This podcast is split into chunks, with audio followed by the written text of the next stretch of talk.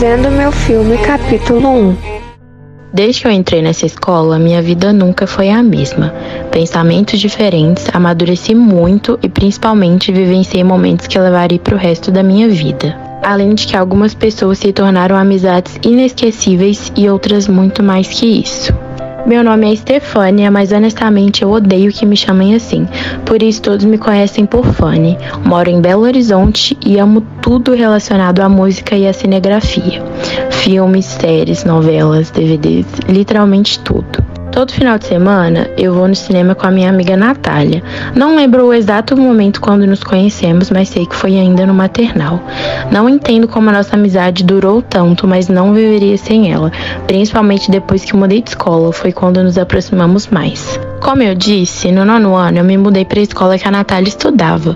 Sinceramente, eu não sei o que seria de mim se ela não estudasse lá.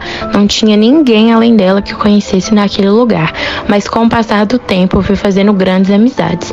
A Priscila, o Rodrigo, a Gabi e o Léo foram algumas delas.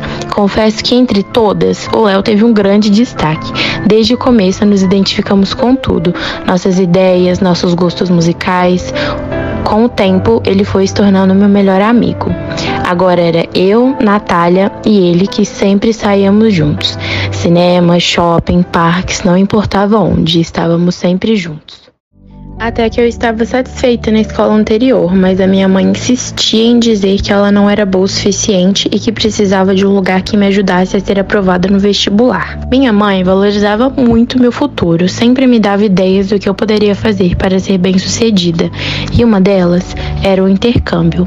Não tinha muita vontade de estudar fora do país, mesmo se fosse por um curto período.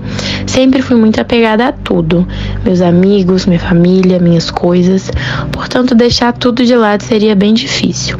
Por mais que não tivesse nada certo, minha mãe vivia falando nesse tal intercâmbio, mas eu tentava não pensar muito naquele assunto no momento.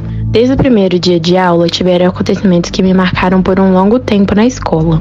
O primeiro deles foi meu professor.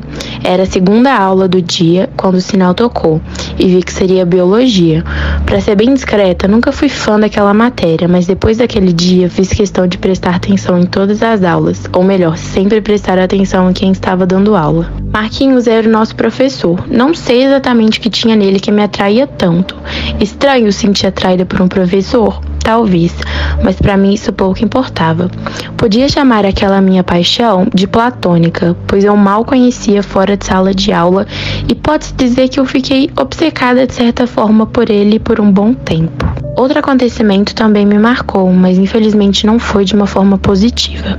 Assim que eu cheguei na escola, eu fui recebida abertamente por todos, menos por um grupo de meninas populares da escola, mas uma delas me incomodou mais uma tal de Vanessa. A garota me olhou de cima a baixo quando eu cheguei. O que era aquilo? Inveja? Não sei, mas não me deixei abalar por um simples olhar torto.